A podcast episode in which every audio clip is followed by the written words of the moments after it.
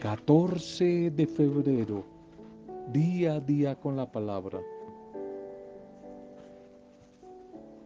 Buscando siempre cultivar la simpatía, ese talento agradable que Dios a todos nos ha dado. En muchas personas la simpatía es un don natural, quizás para otras no lo es. Pero la simpatía tiene una enorme ventaja. Y es que se puede ir obteniendo poco a poco a base de esfuerzo.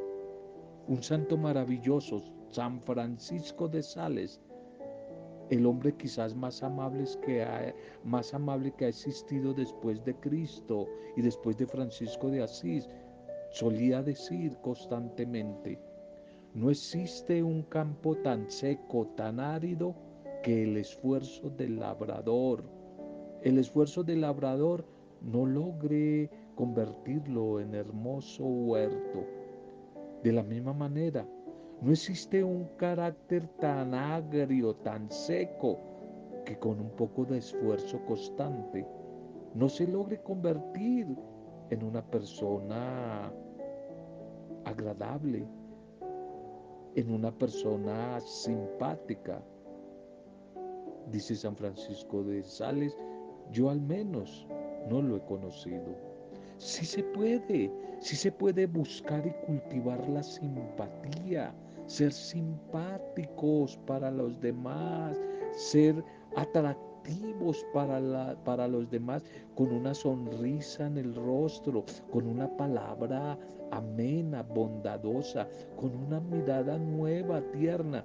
Y todo eso lo logramos desde la escuela de la oración, desde la escuela de comunión de encuentro con el Maestro, a través de la oración y nutrición con la palabra, con su palabra, la Biblia con la palabra, nos va haciendo personas simpáticas a los demás.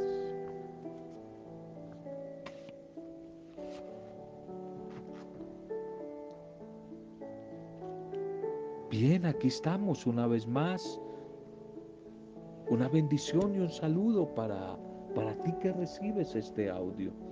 Un saludo para cada familia, los diferentes hogares, grupos pastorales, a todos los que le llega este audio. Un recuerdo para sus vidas, nuestra oración por cada uno de ustedes, nuestra oración especial por las dificultades que puedan estar atravesando por este tiempo, por estos días. Ánimo, no estás sola, no estás solo, tu familia no está sola. Dios está contigo y muchos estamos orando, fortaleciéndoles a través de la oración. Ánimo que quizás ya se aproximan días y tiempos mejores en el nombre de nuestro buen Dios. Saludo, bendición, nuestra oración a todos los que hoy están de cumpleaños, Felicitaciones, un buen día, un feliz aniversario a todos los que celebran en este día una fecha muy especial. Bendiciones a cada uno de ustedes. Vamos a nuestro segundo mensaje para hoy. Descubriendo mi verdadero yo. Descubriendo mi verdadero yo. Primera carta de San Juan. Primera carta de Juan. Dos Primera de Juan 2, 3 al 2. Sabemos que cuando Cristo se manifieste, seremos semejantes a Él porque le veremos tal como Él es. Le veremos tal como Él es, descubriendo nuestro verdadero yo. Una pregunta de siempre que nos hacemos o que quizás otros nos han hecho. ¿Y quién soy yo? No quién, usted no sabe quién soy yo, no. ¿Y quién soy yo? Una pregunta. ¿Quién soy yo? Esta es la pregunta que se hace un descolorido animal de peluche en un libro que ahora por ahí lo han sacado. En días pasados lo vi eh, como en, en una película de de esas de monos. Y la han titulado, se llama el nombre en español de nada, nada. La pregunta que se hace un descolorido animal de peluche en el libro y, y en la cinta, que se llama nada. Nada está abandonado allí ese peluche, está abandonado allí en el rincón, quizás sucio, polvoriento, de un altillo. Y este animal escucha que los eh, camioneros, los eh, que trabajan en mudanza, los, los del transporte de mudanzas, se lo mencionan a él, al peluche, con el nombre de nada, de nada. Y él piensa, el peluche que verdaderamente es su nombre, nada, nada, él cree que él es nada. Y resulta que al encontrarse con otros animales, con otros peluches, se empiezan a despertar sus recuerdos del pasado. Y este peluche nada se da cuenta de que en el pasado él solía tener una cola, empieza a recordar que tenía cola en el pasado y que tenía bigotes y que tenía rayas. Pero recién cuando se encuentra con un gato de esos atigrados hermosos que lo ayuda a encontrar su camino a casa, este peluche nada recuerda quién es en verdad, lo recuerda quién era. Era un simple gato de peluche, un gato de peluche llamado Toby. Toby era su nombre. Con amor, su dueño lo rescata allí del olvido, lo restaura, cosiéndole las orejas, arreglándole la cola, arreglándole los bigotes, Cada vez que recuerdo esta historia y en estos días por ahí la veía, pienso en mi identidad. ¿Quién soy yo? ¿Quién soy yo? Pienso en mi identidad. ¿Quién soy? San Juan, San Juan el apóstol, el evangelista, escribiendo a creyentes en Cristo, a la comunidad cristiana, les dice que Dios nos llama Dios nos llama a sus hijos. Primera de Juan 3.1. Dios nos llama a sus hijos. No entendemos por completo esta identidad. No es fácil de hijos. Pero cuando veamos a Jesús el Señor, cuando lo veamos, seremos como Él. Seremos como Él. Como decía Primera de Juan en el capítulo 2 Sabemos que cuando Él se manifieste seremos semejantes a Él porque lo veremos tal como Él es. Tal como le sucedió al gato Toby. Un día seremos también restaurados. Seremos restaurados a la identidad inicial que Dios creó, que Dios tanto planeó por amor. Esa, identidad que él diseñó que tuviéramos y que el mal, el egoísmo, el pecado distorsionó. Por ahora, por ahora, podemos entender en parte esa identidad y reconocer la imagen de Dios en cada uno. Pero ánimo, un día, cuando nos encontremos a Jesús, cuando lo veamos cara a cara, la identidad que Dios tuvo un día en mente para ti, para mí, para cada uno de nosotros, será completamente restaurada. Seremos hechos nuevos, seremos hechos nuevos. No olvides y pregúntate quién eres, quién soy yo. Dios, gracias, gracias Padre Dios por rescatarnos y restaurarnos. Y nos podíamos preguntar, ¿dónde encuentro mi verdadera identidad? ¿Dónde encuentro mi identidad? Según las escrituras. Según las escrituras, según la Biblia, preguntemos, ¿cómo me ve Dios a mí? ¿Cómo me ve Dios a mí? No los otros, sino lo más importante, ¿cómo me ve Dios a mí? ¿Dónde encontrar mi verdadera identidad?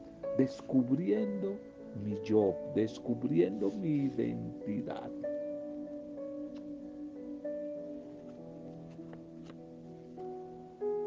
Bien, miremos un poco para este día la propuesta de la liturgia que la iglesia nos propone. Titulemos el mensaje, mirarlo todo con los ojos de la fe. Mirarlo todo con los ojos, con los ojos de la fe. La primera lectura para este día. Vamos a un libro nuevo del Antiguo, nos saltamos al Nuevo Testamento. Vamos a una carta muy interesante con enseñanzas sabias concretas para la vida. El libro de Santiago, el libro de Santiago. La autenticidad de la fe produce paciencia para que seamos perfectos e íntegros. La autenticidad de nuestra fe va a producir paciencia para que seamos perfectos e íntegros. Carta de Santiago 1, capítulo 1, 1 al 11. Santiago, siervo de Dios y del Señor Jesucristo, a las doce tribus en la diáspora. Saludos a ustedes. Consideren, hermanos míos, un gran gozo cuando se vean rodeados o sometidos a toda clase de pruebas, de sufrimientos, sabiendo que la autenticidad de su fe produce paciencia, pero que la paciencia lleva consigo una obra perfecta, para que sean perfectos e íntegros, sin ninguna deficiencia. Y si alguno de ustedes carece de sabiduría, pues pídasela a Dios, que da a todos generosamente y sin reproche alguno, y Él se la concederá. Pero que pida con fe, sin titubear nada, pues el que duda, el que titubea, se parece a una ola del mar agitada y sacudida por el viento. No se crea un individuo así que va a recibir algo del Señor. Es un hombre inconstante e indeciso en todos sus caminos. Que el hermano de condición humilde se sienta orgulloso de su alta dignidad pero también el rico de su pequeñez, porque pasará como flor de hierba, pues sale el sol con su ardor y seca la hierba, se cae la flor y se pierde la belleza de su aspecto. Así también se marchitará el rico en sus empresas. Amén. Quizás más que una epístola. Este mensaje o carta a Santiago es más bien como un discurso, como una humilía exhortativa, motivadora a la asamblea judeocristiana del siglo I, a esas pequeñas comunidades que en torno a la resurrección de Jesucristo poco a poco van naciendo. Y su autor, un cristiano muy conocedor de la espiritualidad judía, pues continuamente cita acá en el texto pasajes del Antiguo Testamento. Habla, habla ya a cristianos convertidos del judaísmo sobre el estilo de vida, las normas de vida, valores de vida en concreto que deberían llevar todos los seguidores de Jesús, los discípulos de Jesús. Y sus consignas son muy claras, son muy concretas, a veces un poquitico duras, como que quieren sacudir el adormecimiento, el excesivo a veces conformismo. Y por eso son de una evidente actualidad. Es un mensaje del ayer, pero muy para el hoy y para siempre, para nuestras comunidades cristianas de hoy, para nuestras propias familias. Ese llamado, esa vocación de todo creyente, es la de vivir de manera activa ese seguimiento del Señor. Y aquí la virtud y la piedad, la espiritualidad, no significan resignarse, no significan aguantar mansamente todo ataque y todo lo que ocurre en la vida. No es una resignación, por el contrario, son un don del Padre Dios para poder ver el mundo y la existencia humana de una manera distinta. Siempre tratando de encontrar sabiduría. Sabiduría, la que hablamos en días pasados de Salomón, la sabiduría para transformar esta sociedad, para transformar este mundo con un corazón siempre abierto y receptivo a los cambios, intentando siempre sacar lo mejor de nuestro interior para actuar en consecuencia, en, con, en armonía con lo que decimos creer, en armonía con lo que tanto, tanto decimos, decimos nosotros y proclamamos de nuestra fe. Esta carta de Santiago puede considerarse como una colección de enseñanzas sabias sobre diferentes eh, temas aspectos prácticos de la vida cristiana. Quizás es el escrito del Nuevo Testamento que muestra mayor semejanza con las enseñanzas de los sabios del Antiguo Testamento. El tema de la sabiduría va a aparecer aquí en varios lugares de esta carta.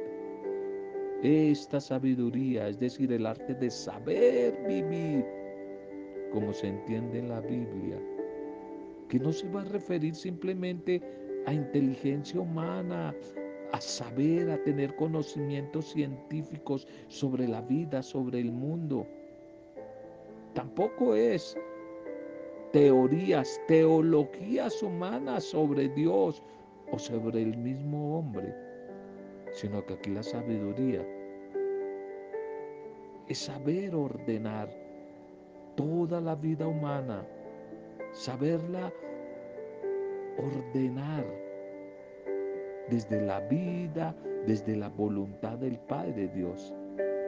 Definitivamente la sabiduría es el arte de saber vivir rectamente. Esta carta de Santiago hace referencia a Jesucristo, pero no va a desarrollar otros temas característicos de la predicación cristiana primitiva como el de su muerte, como el de su resurrección, no va a hablar de eso. Pero va a insistir en cambio en la necesidad de siempre poner en práctica todo mensaje recibido y en lanzarse a mostrar la fe con hechos concretos, soportando las pruebas y las dificultades que van a aparecer. Y un tema muy interesante, aprender a conocer dominar y controlar la lengua, la manera, la manera de hablar. El Evangelio para hoy, el Evangelio para hoy es Marcos capítulo 8, 11 al 13. ¿Por qué esta generación malvada reclama un signo? En aquel tiempo se presentaron los fariseos y se pusieron a discutir con Jesús para ponerlo a prueba. Y le pidieron un signo del cielo. Y Jesús dio un profundo suspiro y dijo, ¿por qué esta generación perversa reclama un signo? En verdad les digo que no se le dará un signo a esta generación. Y se fue, los dejó y se embarcó de nuevo y se fue a la otra orilla. Amén. Quizás cuando Marcos y su comunidad hablan de los milagros de Jesús, usan la palabra griega dinamis, dinamis, que significa power, poder, poder, energía, que anima la vida, que anima, que da vida a algo, es la dinamis. es la capacidad única para realizar ciertas acciones. El reino de Dios es el nuevo power, el nuevo poder que transforma este mundo, el cual se, se ha manifestado primero en Jesús, pero que cada uno de sus seguidores, mujeres y hombres, los discípulos, está llamado a vivir. Es como la semilla, esa dinámica que crece en lo oculto y que se toma el tiempo necesario para dar fruto. Está presente siempre en lo cotidiano. Y quizás en esto es que radica lo maravilloso del gesto, ese gesto de hacer de la vida diaria como un anticipo de la gloria de Dios. Pero los fariseos no pueden entender esto, no pueden reconocer esa manifestación de estos tiempos nuevos que comienzan con Jesús. Ellos están esperando una suerte de sucesos cósmicos, maravillosos, espectaculares, para confirmar la venida del Mesías. No sabemos, tal vez razón tienen entonces. Por eso Marcos, para usar aquí la palabra en griego semeión, que significa en la mentalidad de aquella época griega que estaba inundando poco a poco las diferentes culturas. Semellón significa milagros, prodigios, signos espectaculares que enviaban los dioses griegos como prueba de su naturaleza divina. Por eso, ni quizás entonces ni ahora, se nos dará ninguna, se nos dará ninguna señal no se nos dará, no se nos dará ninguna señal.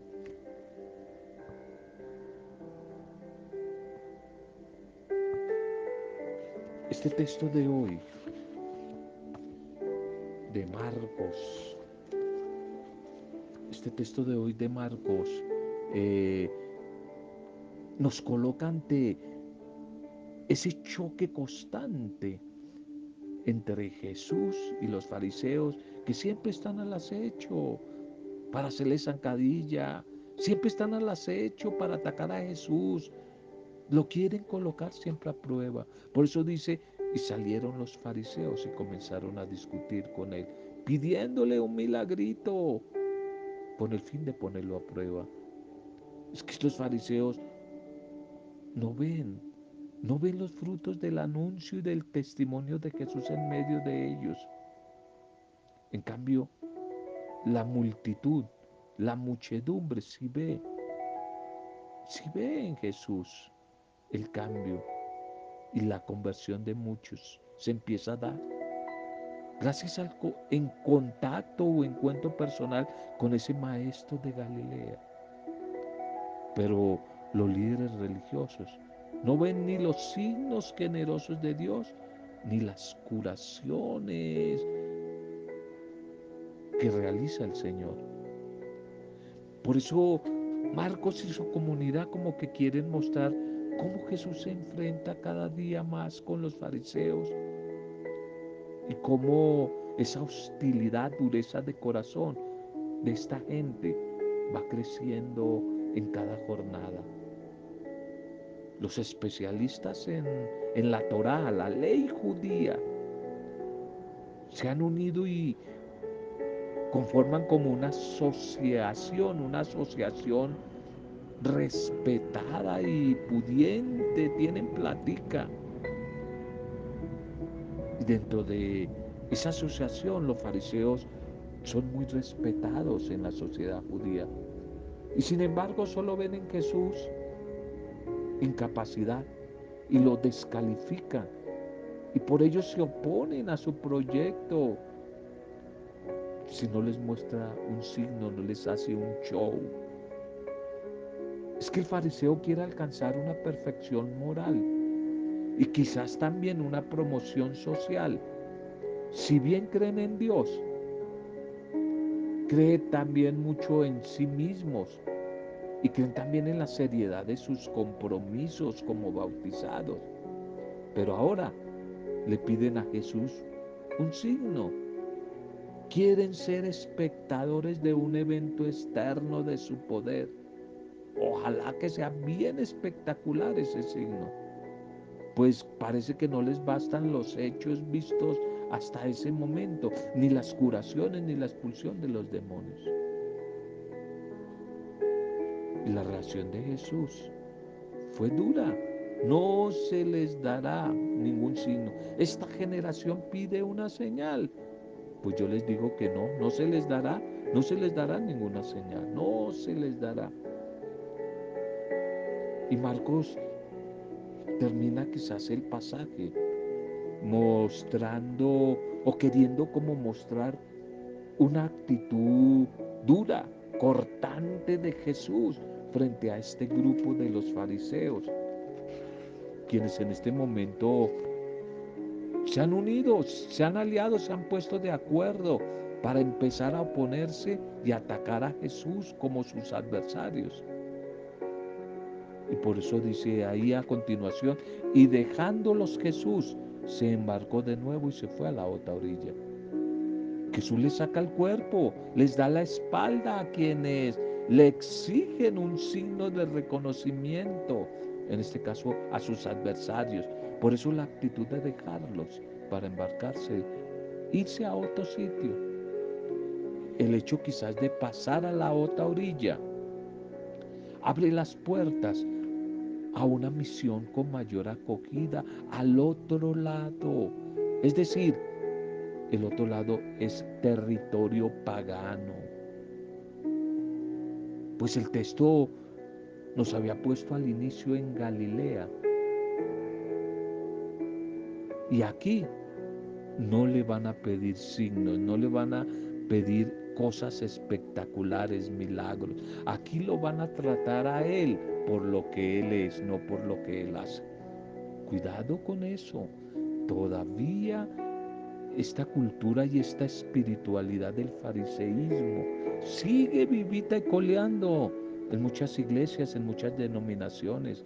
Templos que se repletan porque hacen cosas raras, mágicas, show, al estilo gringo, al estilo de Hollywood. Y a la gente sí que le fascina eso. Que haya videntes que hablen en nombre de la Virgen María, videntes que lo comuniquen con los muertos, videntes que hablen de profecías que va a pasar en tres meses, cuatro meses en tu vida, profetas que anuncien la prosperidad, unciones que boten a la gente al piso y vuelvan y la paren y vuelvan y se caigan, música, cortinas, auditorios elegantísimos. Todo eso le gusta a la gente.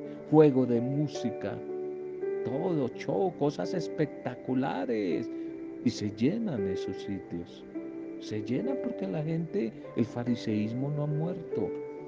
El fariseísmo sigue buscando cosas espectaculares. En cambio Jesús no se va a dejar acaparar y se va a pasar siempre para la otra orilla, diciendo de nuevo, no se les dará ningún show. Mi espiritualidad, mi proyecto no es de showman no es de show, no es de milagrería, no es de espectáculo. Es de vida, es de amor, es de compromiso con el otro, es de fraternidad, es de misericordia. Por eso Jesús va a querer pasar a la otarilla y allí están los paganos, la gente pecadora los que no son religiosos judíos, pero a la final son más sinceros, más sencillos, más humildes y con un corazón más dispuesto. Aquí no le pedirán signos, porque la presencia de Jesús ya en sí es un elemento de bendición, de victoria. No hay que buscar los signos y los milagros, hay que buscar es al Dios de los milagros, al Dios de los milagros. Y ese Dios es Jesús. Preguntémonos para la oración. De verdad, busco a Jesús como a un milagrero o ya le he dado el paso a la firmeza y madurez en mi fe. Reconozco en los signos que obra Jesús un trampolín para fortalecer mi fe. Pregúntate para la oración, ¿qué cosas no me dejan avanzar en el camino de la fe? Démosle gracias al Señor. Padre, te alabamos, Padre, te bendecimos, Padre, te adoramos por el mensaje de hoy. Y te pedimos que nos ayudes a ser, a ser piedras vivas que aporten a la edificación de tu iglesia, de tu, de tu comunidad, para que siendo tan diversos logremos aceptarnos y trabajar en comunión unos con otros, de tal manera que caminemos juntos, siempre impulsados bajo la acción del Espíritu Santo. Que no te sigamos por lo que tú das, por lo que tú haces, eso se llama interés, cuánto vales, sino que te sigamos y te amemos por lo que tú eres, por lo que tú eres, el Dios del amor, el Dios del perdón, el Dios de la compasión. Que podamos reconocer, Señor, que todos somos importantes y necesarios en la propuesta de tu reino de justicia, de paz, de fraternidad, de reconciliación, de solidaridad, unos con otros, la comunidad alternativa ante una sociedad egoísta, llena de tantos fariseos, Señor, que hay por ahí. Ayúdanos a tener siempre presente las necesidades y esperanzas de los pobres, de los rechazados, de los marginados.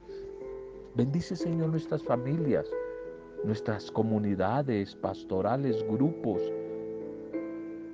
Bendice a los que la están pasando mal, enfermos, desplazados, desempleados, a los que hoy están de cumpleaños celebrando algún tipo de aniversario. Lo hacemos todo en el nombre tuyo, Padre Dios Creador, en el nombre tuyo, Señor Jesucristo, Salvador nuestro, Redentor nuestro, desde el poder intercesor, vivificador del Espíritu Santo. En compañía de María, nuestra buena Madre. Amén. Roberto Zamudio, de día a día con la palabra.